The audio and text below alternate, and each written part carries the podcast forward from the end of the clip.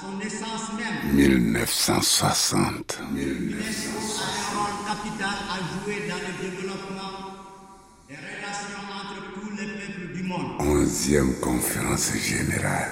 ce qui constitue le meilleur Jean-Marc. garant pour la compréhension et la paix universelle. 1960. 1900. Vous rêvez, Jean-Mike Les indépendances africaines. Aider à résoudre les multiples problèmes qui se posent à eux dans le domaine de la science et de la culture. Mais réveillez-vous Les grandes voix de l'UNESCO. Épisode 3. Amadou Ampateba. Je me souviens, je suis à Paris entre le 14 novembre et le 15 décembre 1960.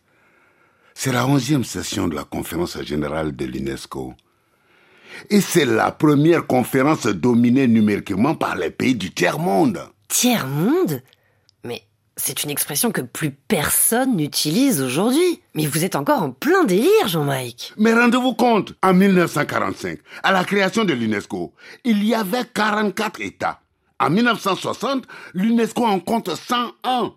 Et pour la seule année 1960, c'est 18 nouveaux membres dont 17 États africains. Ah mais attendez, c'est c'est les indépendances. Guinée, Bénin, Congo, Burkina Faso, Côte d'Ivoire, Mali, Niger, Madagascar, Cameroun, Nigeria, Sénégal, Somalie, Gabon, République centrafricaine, Togo, Zaïre, Tchad. 17 États africains obtiennent leur indépendance.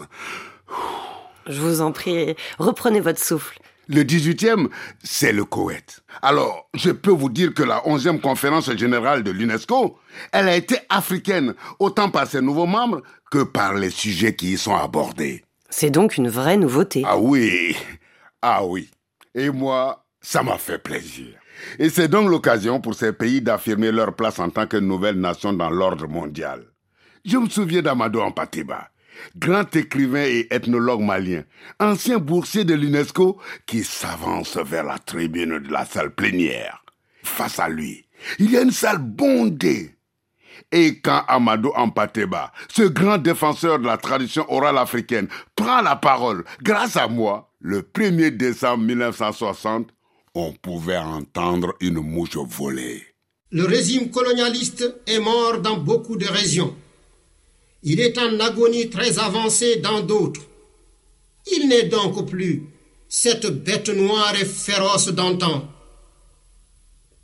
Si vous, monsieur Leblanc, vous vous obstinez à trop nous rappeler ici les méfaits du colonialisme européen, c'est-à-dire les torts qui nous ont été causés par d'autres blancs, ne craignez-vous pas que nous ne tirions notre ligne de conduite de deux adages africains qui disent l'un, quand un taureau noir a tué ton oncle, la chasesse te commande de te mettre en garde contre toute bête noire, même si elle était douce.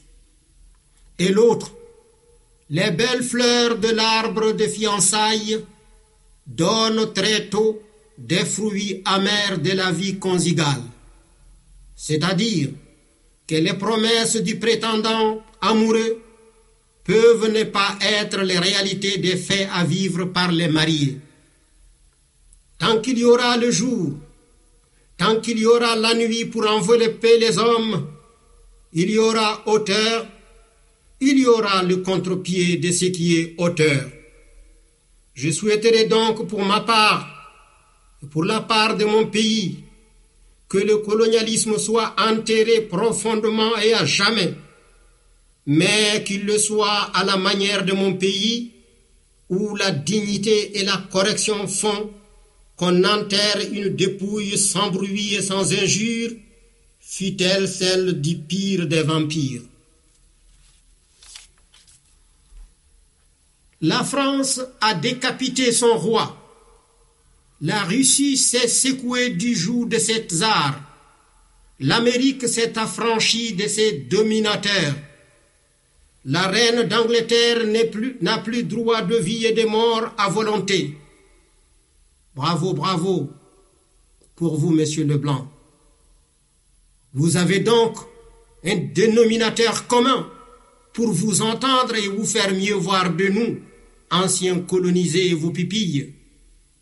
Pour ma part, ce que je souhaite pour le Mali d'abord et pour, tous les territoires anciennes possessions européennes, c'est de n'être plus pour personne ni une mitraillette qu'on tire, ni une cible sur laquelle on tire.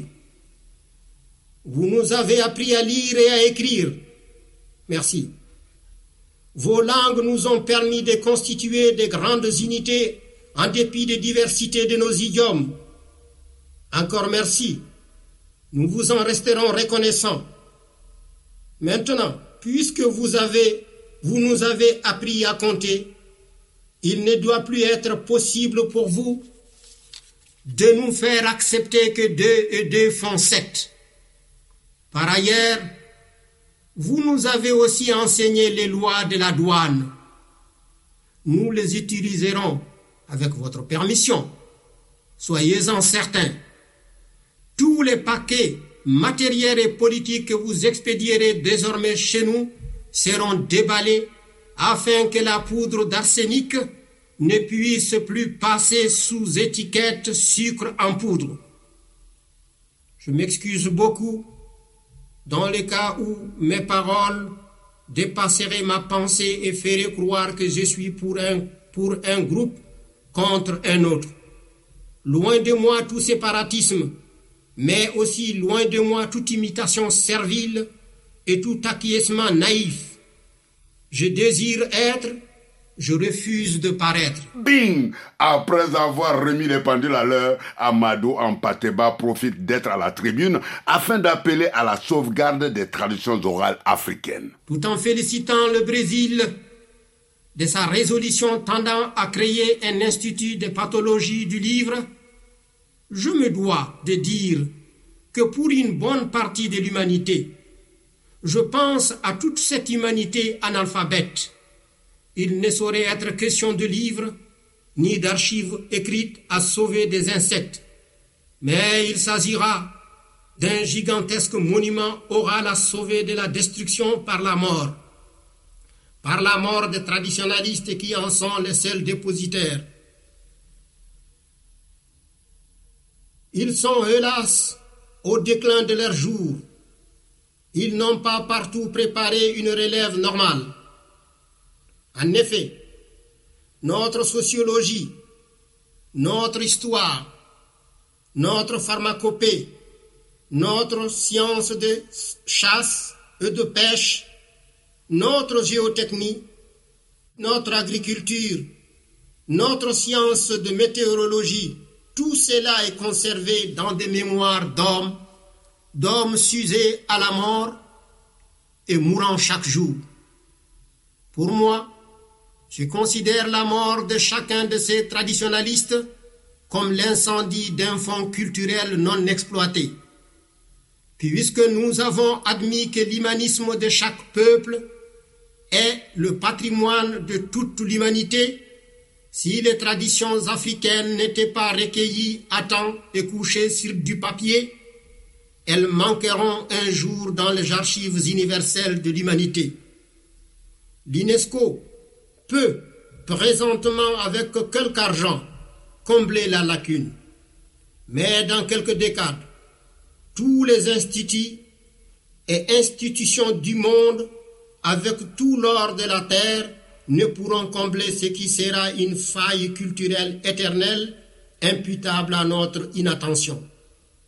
C'est pourquoi, Monsieur le Président, au nom de mon pays, la République du Mali, et au nom de la science dont vous êtes un éminent représentant et un vaillant défenseur, je demande que la sauvegarde des traditions orales soit considérée comme une opération de nécessité urgente au même titre que la sauvegarde des monuments de Nibi. En tant que chef du département des activités culturelles du Mali, je remercie et félicite la commission de programme de ses activités. Je salue, au nom de mon pays et de son président, tous mes collègues de toutes les délégations et je formule de vœux ardents pour que l'UNESCO soit un Babel d'union des hommes en réplique à la tour de Babel d'où l'humanité se serait divisée et dispersée. Puisse notre époque, époque inquiète, retrouver le chemin qui mène à l'entente, vraie base de la paix. Merci. Amadou Ampateba marque les esprits. C'est ce qui donnera naissance à des actions de l'UNESCO dans le but de collecter et de faire connaître les cultures africaines en voie de disparition. Des actions qui existent toujours, puisqu'en 2020, l'UNESCO commémore pour la première fois la journée mondiale de la culture africaine et afrodescendante.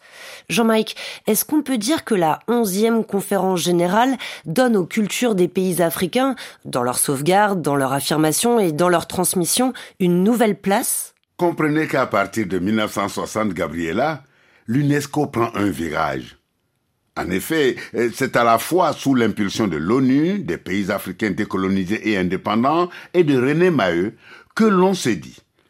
Voilà. Autrefois, on aidait les pays à se développer sur un plan presque uniquement technique. Mais maintenant, on va penser les choses autrement. On s'attache alors à développer l'éducation, la science et la culture. Et c'est par effet de cercle vertueux qu'un développement économique pourra naître dans ces pays. À la 11e conférence générale de l'UNESCO, il sera notamment voté la création d'un fonds spécial d'aide à l'Afrique pour la mise en œuvre d'un programme d'urgence axé sur la scolarisation. Le but étant de lutter contre l'analphabétisme. Qu'ils le veuillent ou non, les hommes sont embarqués sur un même radeau, qu'un ouragan se lève et tout le monde sera menacé à la fois. Ne vaut-il pas mieux essayer de se comprendre et de s'entraider mutuellement avant qu'il ne soit trop tard? Amadou Ampateba, extrait de Lettre à la jeunesse. Bruno C'est pourquoi? Générique Ah oui, oui, pardon, oui, tout de suite. Les grandes voix de l'UNESCO un podcast qui vous plonge dans l'histoire de l'UNESCO. Avec les voix de Soro Solo, Hortense Vol et François Audouin. Prise de son et mixage, Mathias Taylor. Écriture et mise en onde, Charles-Henri Despeignes. Production coordination, Xavier Gibert, RFI Labo. Retrouvez l'intégralité des archives de cet épisode sur le site fr.unesco.org.